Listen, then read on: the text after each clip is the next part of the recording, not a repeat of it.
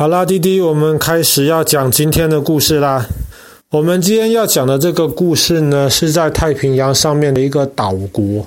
叫做所罗门群岛。所罗门群岛呢，它这个国家其实大概是由快一千个小岛组成的国家。那么这一千个小岛，其实有人居住的大概就只有六个、七个吧。或是只有六个、七个是比较多人住的，其他很多小岛基本上都因为太小，或是因为上面没有淡水，没有人可以喝的水，其实没有太多人居住在这边。那么所罗门群岛其实跟我们昨天讲的这个巴布亚纽几内亚其实有很密切的关系，因为呢。大概在可能大概两三万年之前，考古学家推测，当时巴布亚牛几内亚上面的原住民就已经搭船。到了这个所罗门群岛上面，那今天如果去所罗门群岛参观的话，其实还会发现上面的这些居民们有很多都还是用着他们祖宗流传下来的这种船去捕鱼，或是在岛跟岛之间交通来往，都是非常嗯淳朴。然后非常这种古典流传下来的这种记忆，然后其实，在所罗门群岛很多当地的这些出生的原住民，他们真的都是航海高手，在这个太平洋上面一望无际，没有什么可以判断方向的这样子的地方，他们还是可以能够很顺利的从一个岛到另一个岛去，基本上都不会有太多迷路的问题。所罗门群岛呢，其实它也是一个相对贫穷、相对少开发的一个地方，但是其实有很多潜水的这些专家或是高手们，他们很喜欢去所罗门群岛挑战。最主要的原因呢，其实跟我们昨天讲到这个巴纽这个科科达小径战役是有关系的。昨天我们提过了，科科达是一条小路，连接新几内亚的北边跟南边。当时日本人因为在海上没有办法找到突破口，他们就希望在陆地上能够攻进这个巴纽的首都摩斯比港。那么在科科达小径之战之后，没有多久的时间，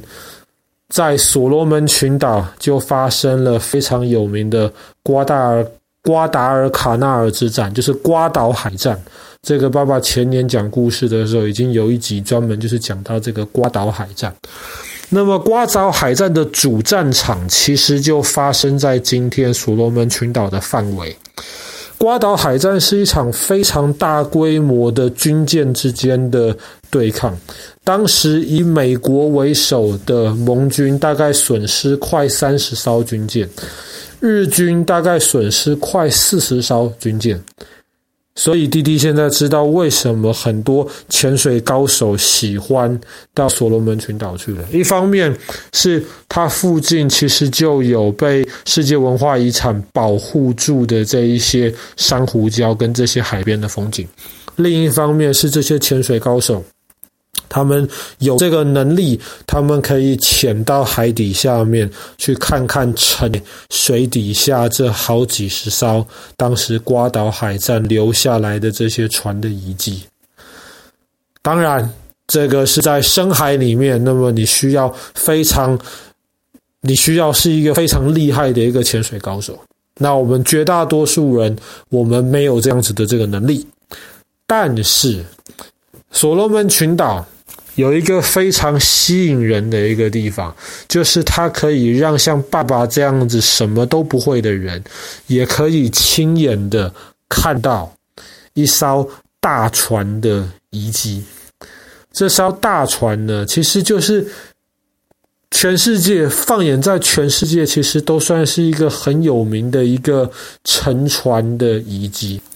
这一艘船是大概快五十年前在德国制造出来的。这艘船的名字呢，叫做嗯，中文该怎么翻啊？世界发现号，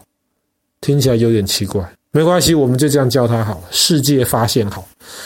那么，世界发现号一艘船，它是游轮，专门载客人的。它大概可以载快一百四十个客人，加上工作人员，有好几百个人可以在这个船上。当然，它不能跟当时，比方说这种伊丽莎白女王号，没有办法跟这样子的超级大游轮比。但是呢，它也是一艘不错的游轮。它也可以载着他的这些乘客们，在全世界各个不同样的地方去探险。那后来，这个世界发现号被另一个人、被另一间公司买下来了之后，他们把这个船底多加了一层壳，变成两层这个壳的这个船。当这个船底加了一层壳之后呢，它就可以抵挡这一些海上的这些小冰块的撞击。意思就是说，这个世界发现号他就可以到南极跟北极去探险了。那即便到现在去南极、北极探险都是很厉害的事情，更何况是几十年之前，在当时的这些游客呢，他们就可以买票。然后呢，他们就有机会每年大概春天、秋天的时候，能够有几个月的时间搭乘这个世界发现号到南极或是到北极去。那么当然，最冬天的时候是没有办法到两极的，因为即便这艘船有两层的这个壳，它也没有办法抵挡那种冰山这样子的冲击，它只能抵挡那种海上的碎冰。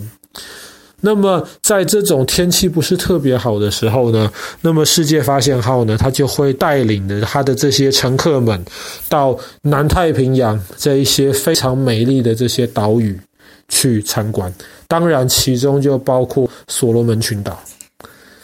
那么，在两千年的时候，在二十三年之前，这个世界发现号呢，它就正好开到了所罗门群岛外面。然后当时在晚上，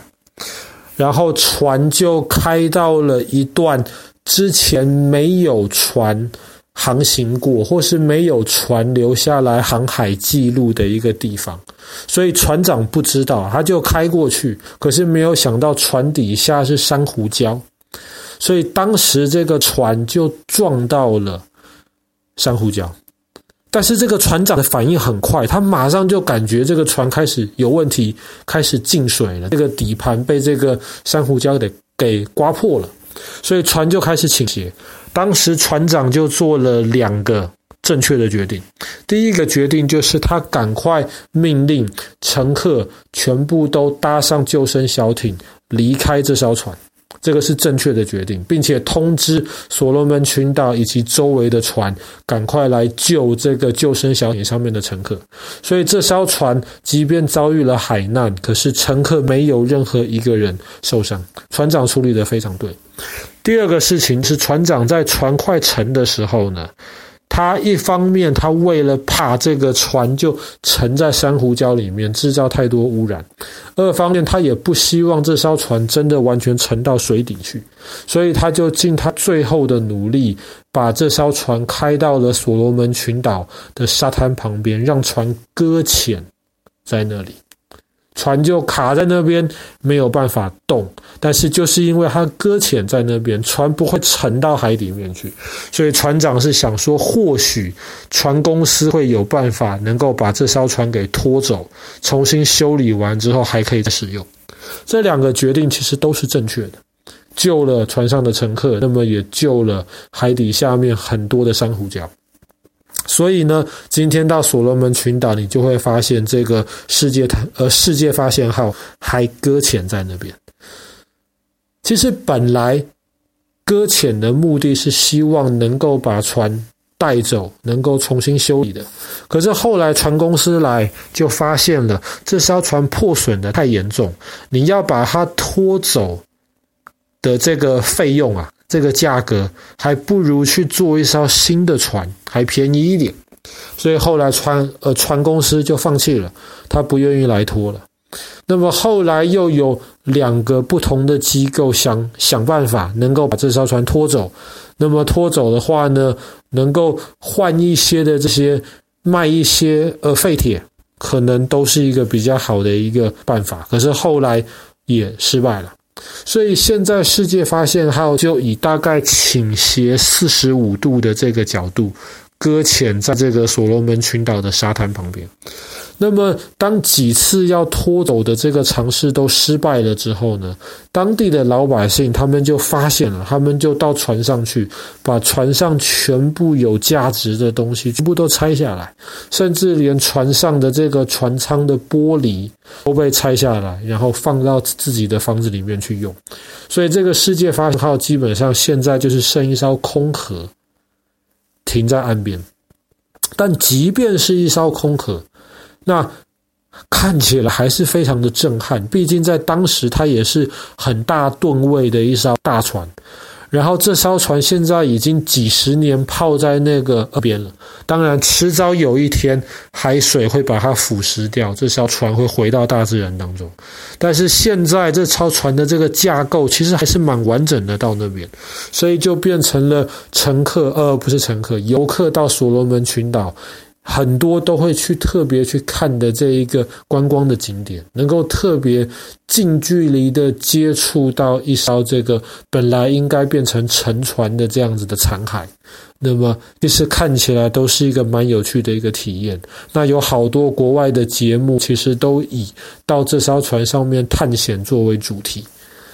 好啦，那么我们今天的故事就讲到这边，所罗门群岛的这个世界探险号。世界发现号，不好意思。